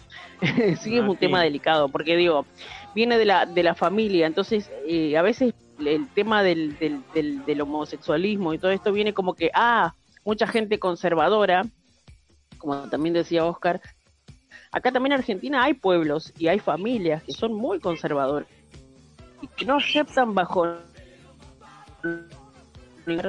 o de que dos hombres puedan adoptar, inclusive se mezcla el abuso porque enseguida piensan de que ah, van a abusar o que su hijo va a salir igual, como que si fuera un pecado ser homosexual, ¿me entendés? Está, todo eso está muy mezclado en la sociedad de la gente. No, a veces y- la gente está confundida, ¿me entendés? Está- No, y hay, una- entonces hay, hay mucha ignorancia en relación a eso, sí. Tiene mucha estupidez que digan, no, porque si adoptan una pareja gay o una pareja lesbiana, adopta a un niño, ese niño va a salir gay o lesbiana. Entonces, pues, te- Ujú. entonces no tiene sentido porque ¿cuántos niños gay han salido de parejas heteros? Exacto. No Total. tiene Nati, sentido. o eh, sea. pero, pero eso sí, Sí, yo por, por- yo por lo menos, si al- alguien se quiere casar, a mí, a mí no me... O sea, yo por lo menos, yo no creo en el matrimonio, pero ninguno. Ah, rico. Ni hetero, ni gay, ni, o sea, yo lo veo estúpido. El No creo en el sí. matrimonio O sea, yo no directamente. Ya. matrimonio en sí. Pero, Pero, pues, ¿cuáles son tu, pa- cuáles son tus bases para no creer en el matrimonio? A ver, me interesa. Lo- para mí yo lo veo tonto, el matrimonio. Es porque, ah, pues vamos a tener un papel que diga que estamos casados, pero si vivimos juntos es lo mismo, no cambia nada. Bueno, sí cambia. Si estás casado legalmente, ahí Ashley me tiene que saber decir, si estás casado legalmente, o sea, pasas por el registro civil, vos tenés un acta que dice que todos los bienes son comuna- eh, mancomunados, ¿me entendés? Ujú. Distinto, Sí, el man- tema de la iglesia es otra cosa. Sí son mancomunados, pero también, en, por lo menos en Estados Unidos, hay una ley que si tú estás conviviendo, conviviendo con una persona, creo que más de 10 o 15 años, ya se convierte en todas las cosas mancomunadas, sin casar. Sí, hay una ley acá también que después de, de cinco años, y no sé ahora si se, se estiró, después de cinco años de convivencia, de concubinato, como decimos acá, la- lo- las pertenencias de uno y de otro ya vendrían a ser como que si fueran casados. Sí, Por eso, Chicos. yo, yo con- cuando esa ley existe, ya yo digo, entonces, ¿para qué el matrimonio existe? ¿No? Yo digo, "Ah, Chicos, Yo creo que... Eh, Sí, a ver, Oscar. Yo quiero poner una nota al pie y es interesante, ¿no? Por ejemplo, matrimonio es de madre o de, claro, de matriz, como dijo Nati. Entonces, eh, y patrimonio es de padre. Entonces, creo que tenían esa idea, ¿no? Y me hace, me hace ver que el hombre ponía los bienes y la mujer ponía el amor. Entonces sí es algo muy interesante, ¿no? Matrimonio y patrimonio. Entonces yo solo quería contar como una notita al pie, ¿no? Es algo interesante que, que se veía así. El hombre trabajaba, ponía los bienes, ponía el dinero y la mujer ponía el amor. O el matrimonio es un acto de amor según hasta aspectos religiosos, ¿no? Entonces como se pensaba antes, yo solo quería contar porque es muy interesante ponerse a pensar en esas dos palabritas, matrimonio y patrimonio. Eso nada más. Excelente, excelente. Bueno, yo le quiero preguntar a Pedro también, este, si hay alguna diferencia entre, porque yo tengo algunos conceptos, pero a veces, no sé, por ahí para aclarar también a la audiencia, Digo, si hay alguna diferencia entre lo que es una orientación sexual o una identidad sexual. ¿Cuál es la, la diferencia? O Oh. identidad de género, como le dicen, o temas de transgénero, orientación sexual e identidad de género. ¿Qué, qué onda con esto? ¿Cómo es la cosa? Ok, la identidad es lo que somos. Nosotros como personas Ajá. tenemos una identidad. Eh, ahí es que viene lo que es, porque vamos, yo tengo, es que yo tengo una mente un poquito distorsionada, pero si yo soy homosexual, sí, ¿Cómo sí, sería eso? sí, si yo soy homosexual, muchas personas, ah, ¿te gustaría cambiarte de sexo? Y yo digo, no. ¿Por Ajá. qué? Ah, Porque yo, no- mi identidad no es ser una mujer. Yo no tengo yo tengo mi orientación sexual es hacia un hombre, ¿verdad? O, hacia lo masculino.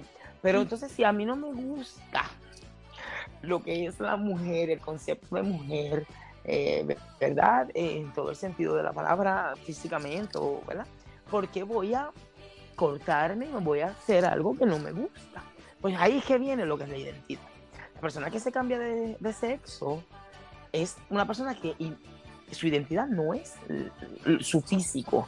Internamente ellos pues se sienten mujer o ¿verdad? viceversa. Eh, se sienten hombre siendo mujer. Entonces ahí es que viene lo que quién yo soy. Por eso es importante que cuando las personas, yo no tengo hijos, eh, pero el que tiene hijos pues puede hablar y es bien importante eh, eh, al momento de que el, el niño se educa que tenga una identidad porque yo tengo que saber qué es lo que voy a hacer qué es lo que soy y si esa identidad no está bien marcada o, o- o no la tiene bien marcada no importa la que sea pues vienen las confusiones este hombre famosísimo eh, el papá de la, de la Jenner Ajá. él se, ca- él se hizo un cambio de sexo y, y tiempo después creo que se había arrepentido y ya no hay vuelta atrás. Su identidad había cambiado. Sí, se, se arrepintió, creo que hace un año. Se Sí, entonces, de la ya no vuelta atrás. O sea, te cortan el pájaro y ya no hay vuelta atrás. No busque. Es una operación que no puede devolverse. Porque yo lo- le hago la invitación, el que no la ha visto, en YouTube.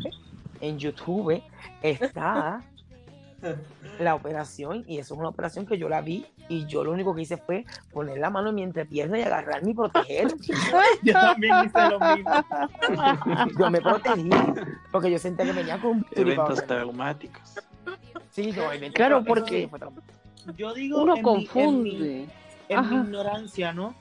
Ajá. Sí, obviamente sí, le quitan el, el, el su, su pájaro, right? Y le hacen pues la, la parte femenina, right? Pero entonces no se puede revertir como cuando a una mujer la convierten en hombre. No, no, no se puede revertir porque puede. eso te mutilan No, el pene. Tu pene es mutilado porque a ti te cortan y, y luego entonces te, te abren y, te, y con ese mismo este eh, sistema eh, que está ahí chucho es que te Sí. hacen una vagina. Eso yo vi ya como pelar un plátano y es que eh, algo así. Sí, una cosa feísima. Entonces, yo pues, no puedo. Pero ahí está la identidad. Entonces, ese hombre, no, su identidad no estaba, no estaba ahí segura, Definida. aunque nada es seguro, definida, gracias. Aunque nada es seguro, porque la vida es así, pero mira, ahora mismo este puertorriqueño que se, que se cambió de Diana Fontanes a Alvin Burgo, Ah, ahora sí, no, ahora Alvin. él, Pero ahora mismo. ¿Cómo? él nunca se hizo su, su, su cambio de sexo. Él No. siempre tuvo su pene. A, a él se le hace fácil hacerse cambio. Esa transición después de treinta y pico de años de ser una mujer trans. Más sin Claro. embargo, ahora simplemente me quito los implantes, me hago operaciones y tengo mi pene. Ah, sí, no. Mm. Eso fue un, un hombre que hizo su transición cuando estaba en sus 13, 14, 15, por ahí, ¿verdad? Sí, Que tenía como 16. Yo, yo vi el video de cuando explicó Ah, que iba a chiquito. ser tenía Entonces, 15 dijo años. él dijo que Ah. tenía como 15, 16 años cuando empezó a, a- empezó la transición a mujer. Y, Y pues mira- todo el mundo la conocía como Diana, como Diana Fontana. Se- Ujú, Y se hizo los senos y todo eso y parecía o sea, Y- una mujer. Si miras la entrevista, es bien curioso porque ahora remontamos hace unos 30 minutos atrás, cuando estábamos hablando sobre, sobre este, eh, en los años de antes, cómo, cómo el estereotipo era un hombre gay se hiciera pelo, se hiciera de mujer. Él dice en Exacto. su entrevista que él se sentía bien porque cuando él se vistió de mujer la primera vez, mucha gente empezó a elogiarlo y lo aceptaron más y ahí fue que entonces él decidió, pues yo voy a ser una mujer trans. A los 15 años se cambia, se cambia, ¿verdad? Empieza a hacer su transformación porque así es como se siente. Porque tuvo elogios, tuvo aceptación. Porque en Ujú. aquellos años en Puerto Rico, si era gay, era un transformista.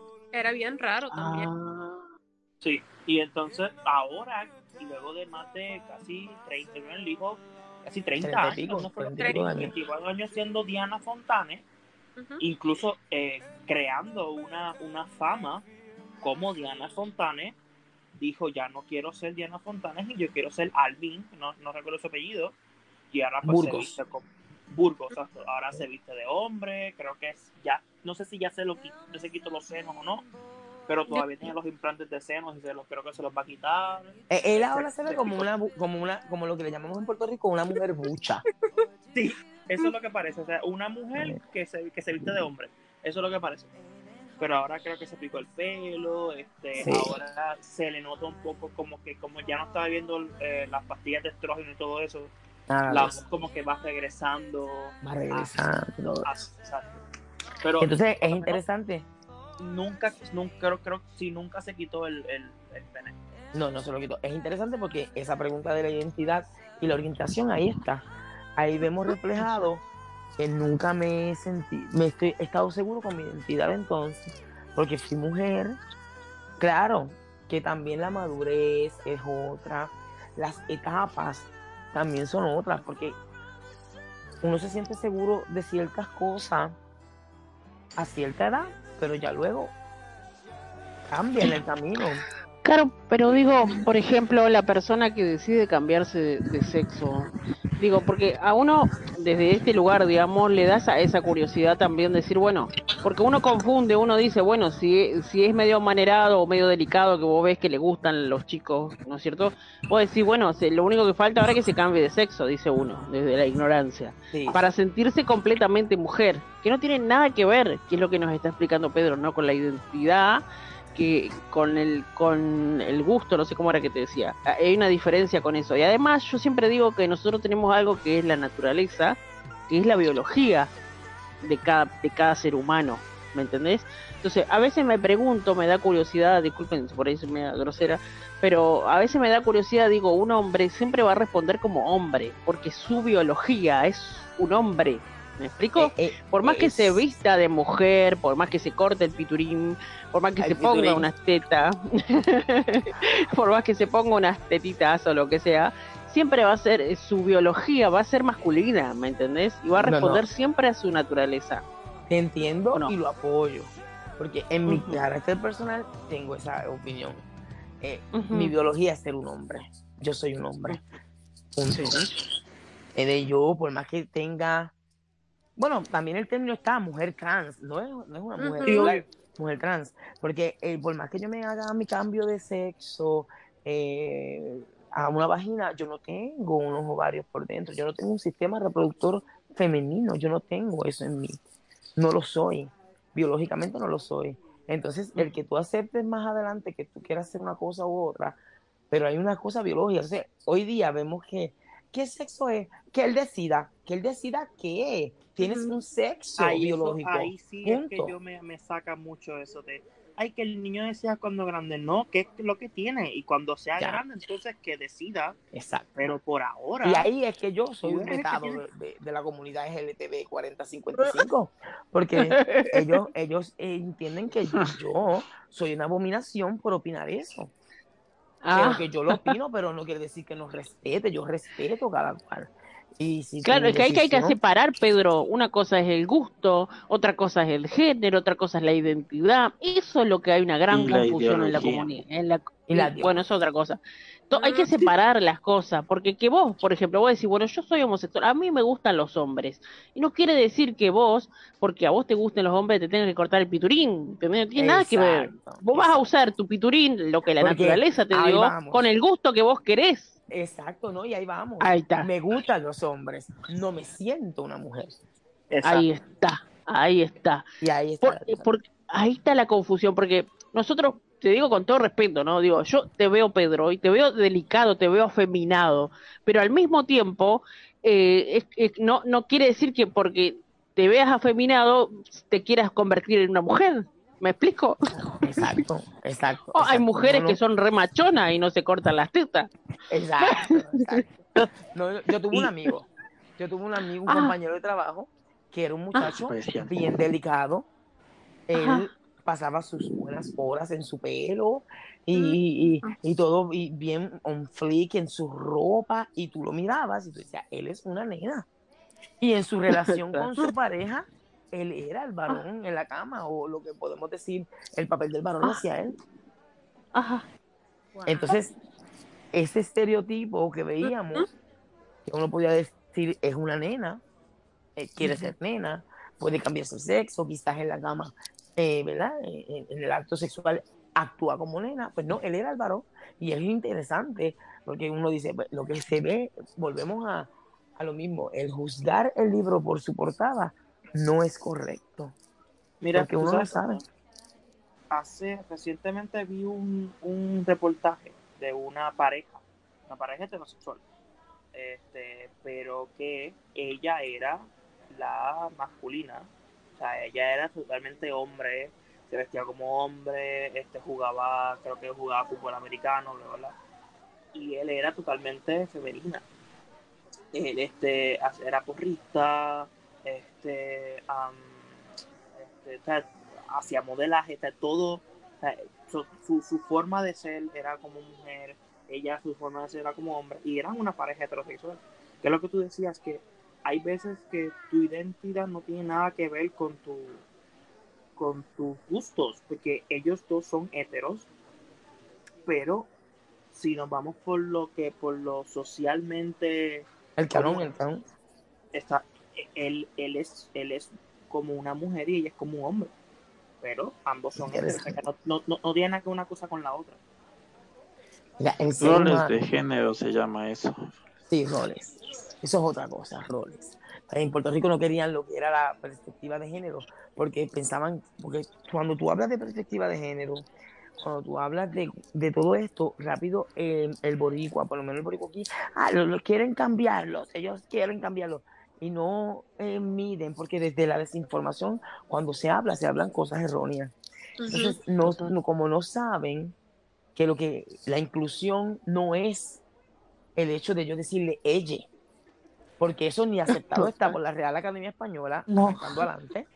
No No soy tu no sé. compañera, soy tu compañera de nieve, nieve. Nada, tú eres mi compañera, eres y se acabó, o eres mi compañero. Entonces, eh, en la inclusión, eh, yo había leído en el Facebook un- una historia de esta- estas dos personas que están sentadas en la mesa y llega y llega la mesera y le dice, ¿qué les sirvo, chiques? Y ella no. mira y le dice, chiques, porque si somos dos damas. Y ella le, le contesta, pues es que aquí somos inclusivos. Ah, sí son inclusivos. ¿Dónde está la rampa para los minusválidos? ¿Dónde está un menú? ¿Tienes el menú en sistema? Tienes, Sí, y por ahí para abajo empezó. Y la mesera se tuvo que abochornar y decirle, mira, discúlpame, no. Entonces, ¿qué es inclusivo? ¿Hasta qué punto? Entonces, la gente utiliza la palabra inclusivo y rápido, inclusivo es igual a LGTBQ 155, porque piensan que es más que eso.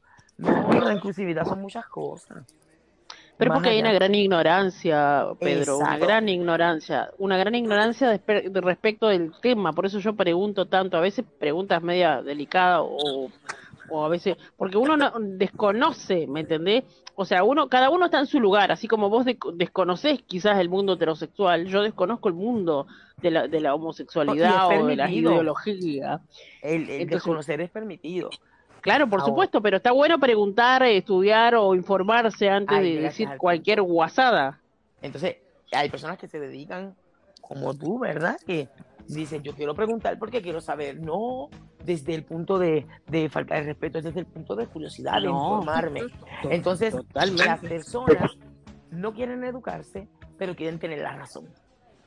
Exact- Exactamente. ¿Cómo se nota que es profesor? ¿Profesor de qué sos, Pedro? De español.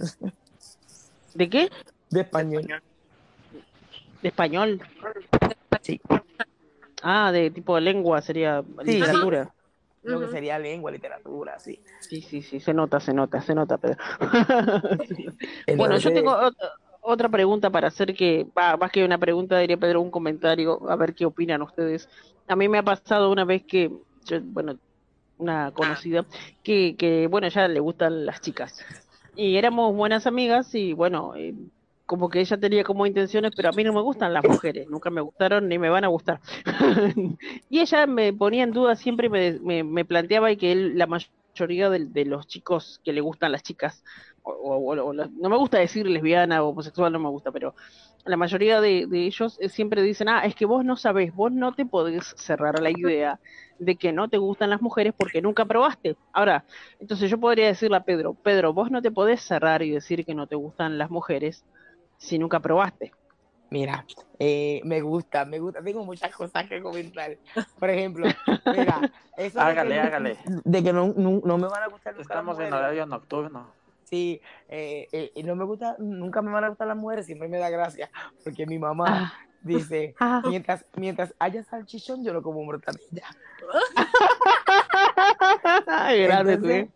eh, pues ella eso es parte.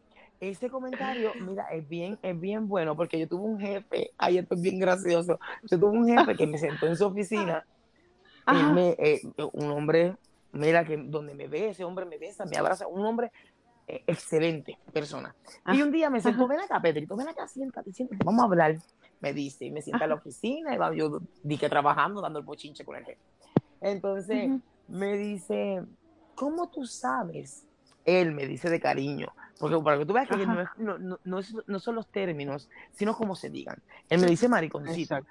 Ven acá, Ay, mariconcito. amor. Siéntate. Ajá, ajá. ¿Cómo tú sabes? Cariñitos. Sí, ¿cómo tú sabes que a ti no te gustan las mujeres si tú nunca las has probado? Ajá. Y yo, yo le dije, oye, mira, tiene validez lo que me acaba de preguntar. Coño, Ajá. ¿cómo salgo de esto? ¿Cómo yo salgo de esto? Porque yo siempre quiero ganar. Entonces, eh, le digo, oye, te la voy a contestar cuando tú me contestes esta. Y me dijo, dime. Ah. Le dije, ¿y cómo tú sabes que no te gustan los hombres si tú no los has probado? Y me dijo, levántate de mi oficina y lárgate. lárgate. Es más, ponche y vete. ¿Por qué? Porque le tiré con lo mismo que él me tiró. Y es bien Claro. interesante esa pregunta porque, ¿cómo tú sabes que algo no te gusta si no lo has probado? Pero también Ajá. en la esencia del ser humano hay cosas que uno sabe que no le van a gustar. Entonces. Bien. en tu esencia, tú sabes que no te van a gustar las nenas. En mi esencia, Claro. aunque, aunque, si nos vamos a hablar ya cosas más allá, temas más touching, pues yo no nací, este, yo, yo, yo sí opino que yo no nací gay. No- no- Dios no permite, vamos, mi creencia de que una persona nazca gay. No, no lo creo. Eh, pero es mi elección porque es lo que yo vi aquí para allá. No, ¿verdad? También hay bien delicada. Porque eso es- el ser humano es bien pensante eh, y una simple palabra cambia lo que uno piensa o, o puede cambiar lo que quizás eh, piensa una persona. Entonces, ¿cómo yo sé que no me gustan si no lo he probado? Eh, pues como decirte, por ejemplo, un alimento, claro que es eh, completamente diferente, pero un alimento que no me gusta, pues yo no, que no me llama la atención. Entonces, lo que no te llama la atención, tú no lo pruebas. Claro. No bueno, pero fíjate que es cierto, pero fíjate que esta pregunta que yo te hice es una pregunta con trampa, porque en realidad yo hace eh, un ratito atrás te pregunté si vos veías una chica y te sentías atraído, si te generaba un deseo o no. Vos me dijiste que no, que no te pasaba nada, que vos la podés piropear, le podés decir que divina, que reina, pero que no te genera nada. Entonces, para mí, esta pregunta que te hice ahora, digamos, de cómo sabes si te gustan, si no te gustan las chicas, si nunca las probaste, es simplemente por el deseo. Es decir, a mí no me generan deseo Exactamente. las mujeres, en tu caso. A mí no, No. me generan deseo las mujeres tampoco. Entonces, como decís vos, la comida, no me genera deseo com- comer pescado porque no me gusta el pescado. No, no me gusta y no, y no me genera ni siquiera deseo, de- lo veo y ya no me gusta. Bueno, lo mismo me pasa con las mujeres, o sea, no me genera deseo en absoluto, o sea, al contrario. Entonces digo, es algo que no me gustaría probar porque, pero no, la gente te dice, no, vos no sabés, así que no hables de algo que no sabés y que no viviste, ¿viste? Y te, y te, te- te encierran en este concepto y vos decís, bueno, eh, para no discutir a veces digo, bueno, está bien, pero no es algo que a mí me interese probar. Uno sabe Exacto. cómo decirte, por ejemplo, yo te puedo preguntar, Pedro, ¿hay algo en la vida que te gustaría hacer que no te estás animando a hacer, que, pero que vos vas a decir, sí, me gustaría, pero porque me gustaría probar una experiencia tal, qué sé yo, tirarme paracaídas, por ejemplo. Es algo que te gustaría experimentar esa sensación. Alguien pregunta, Natalia, ¿a vos te gustaría probar una? Y no, me gustaría otra cosa, no sé, conocer la India, por ejemplo, pero no me gustaría conocer una mujer, ni un poquito. Pero, entonces ahí es que cuando uno habla con personas que no tienen el, el, el, el respeto al ser humano, es que te dicen como que pues no hables de lo que no sabes. Yo sí hablo de lo que no sé, porque aunque independientemente yo no tenga el conocimiento, mi sentimiento no lo tengo que invalidar porque tú decidas no creer que porque yo no lo pruebo no me gusta.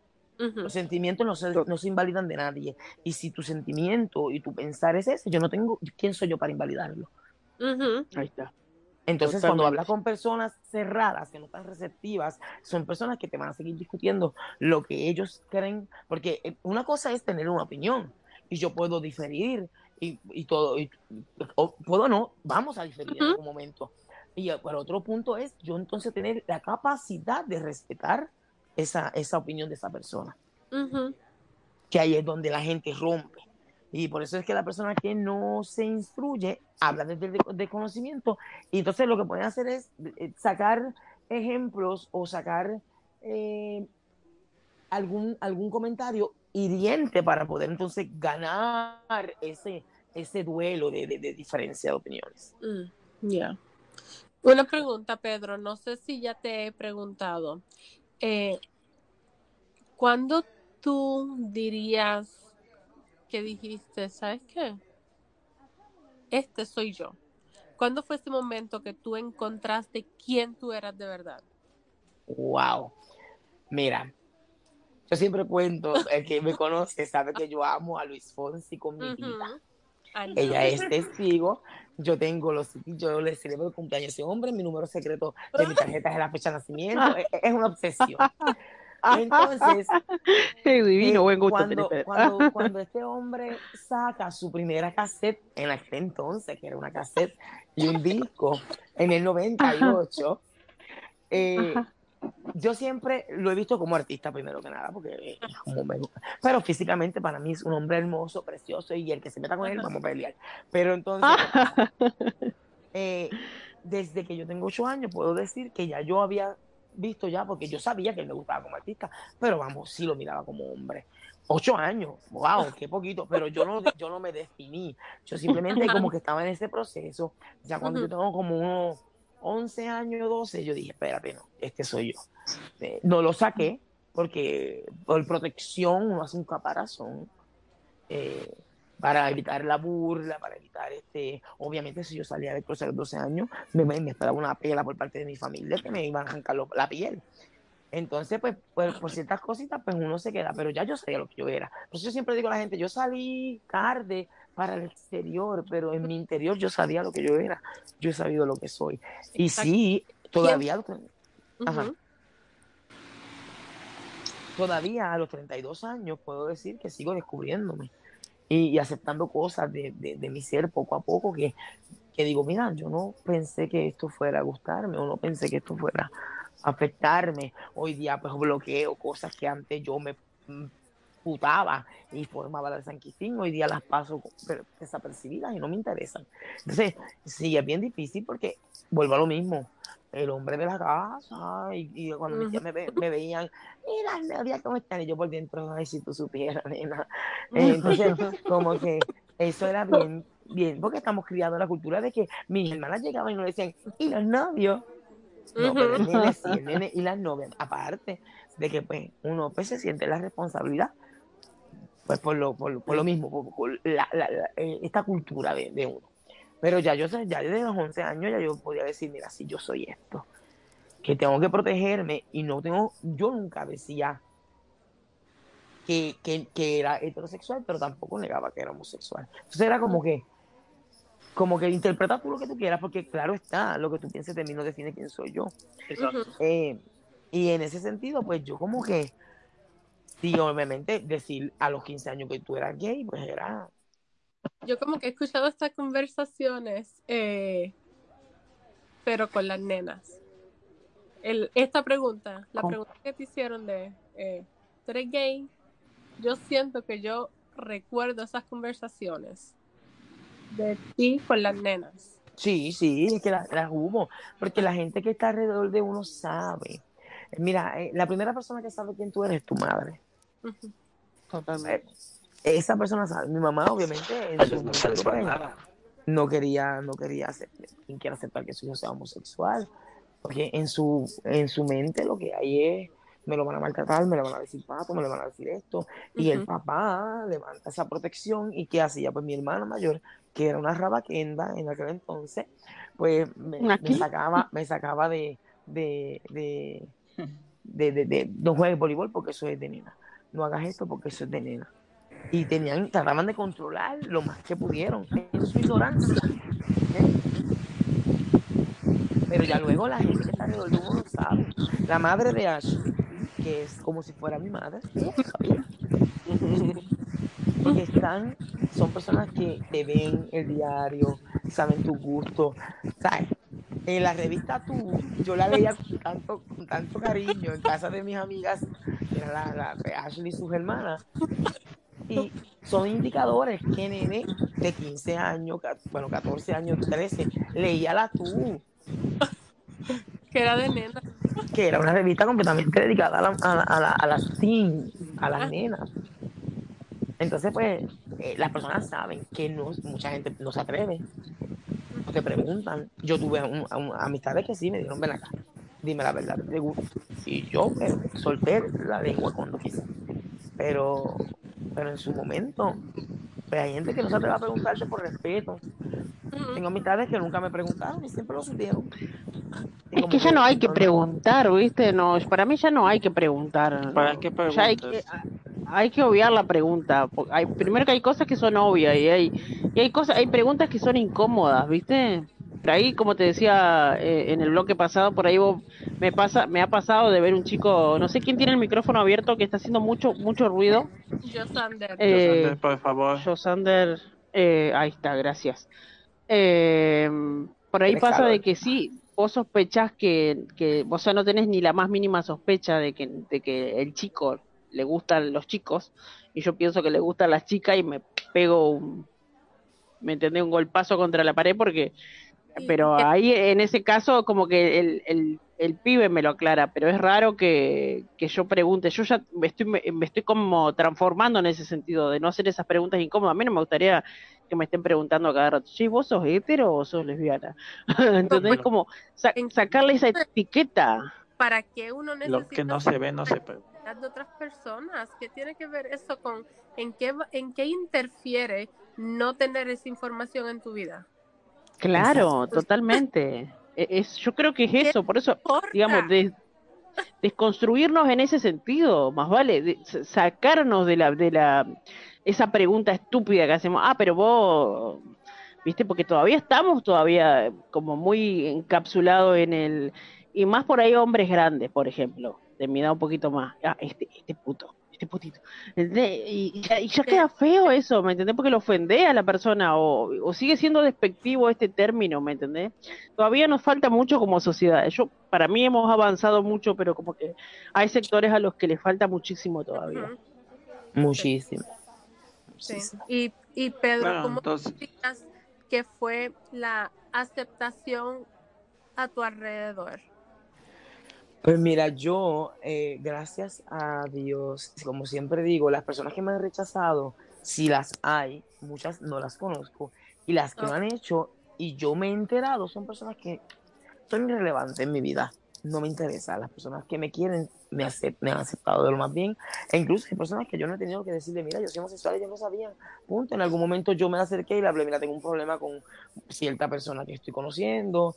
Y acá y obviamente pues, cuando hablo me suelto y digo que es un hombre, pues y- nada de caras, nada de, ay, de verdad, tú eres homosexual, nada de comentarios, simplemente me mira, yo te aconsejo esto y, y así seguimos la relación.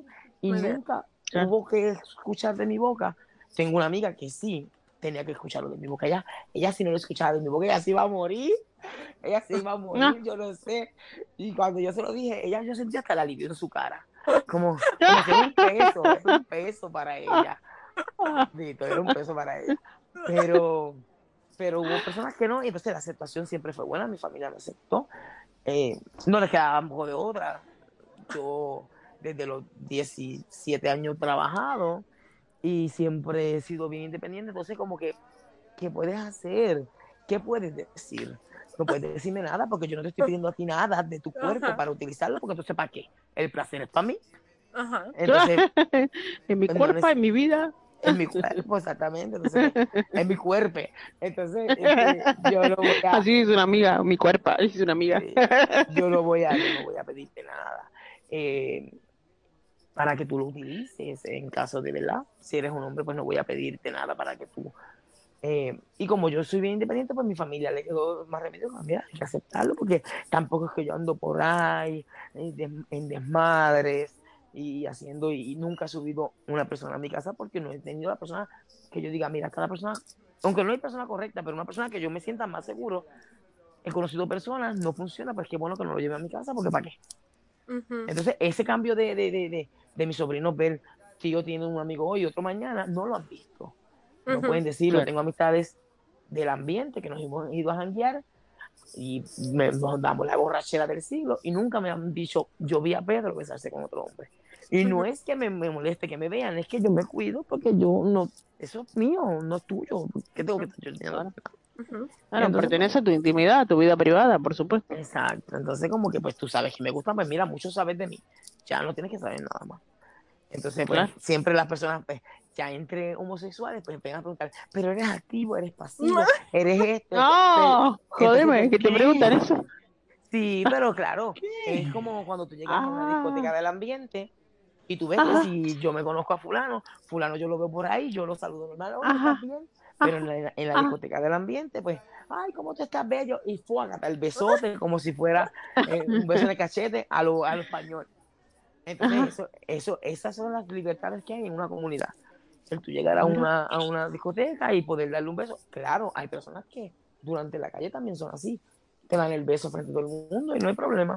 Se sienten Pero que un beso en el cachete o En qué, el qué, cachete, sí, en el cachete. Sí, y es Aquí que- en Puerto Rico, en Puerto Rico la, la, la- cultura, eh, un Ajá. beso en el cachete es a papá o a un familiar varón, entre varones. Pero un, bache- un beso en el cachete por ahí, pues no, no se ve, no se ve normal. Ah. Entonces, No. sí, sí. sí, perdón por no dar ese dato para que pudieran entender. Entonces, Ah, no, no, este, no, por eso pregunté, ahí- está bien. Está el punto. Pero yo tengo amistades heterosexuales que me ven y me dan un beso en el cachete, porque ya la, la conexión es tan grande que ya no hay ese problema.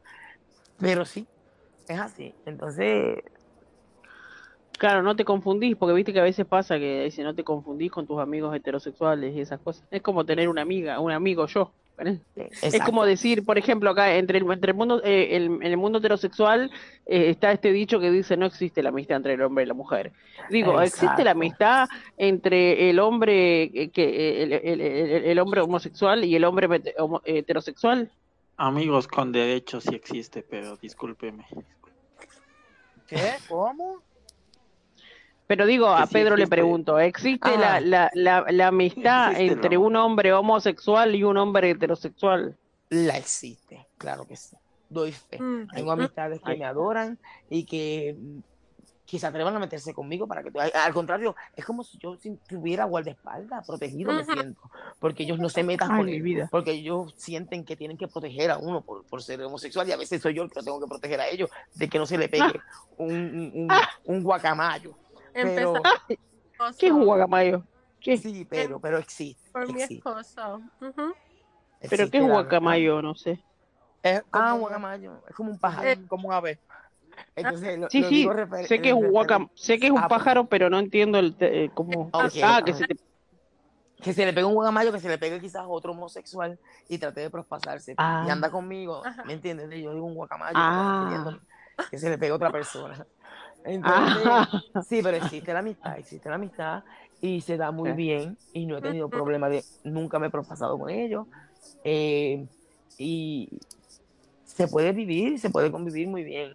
Como también existe Claro. amistad entre, entre, en- es que mira, yo, yo le voy, te doy, te doy un, eh, las mujeres entre ellas se pueden dar un beso en el cachete. pero un hombre no. Sí.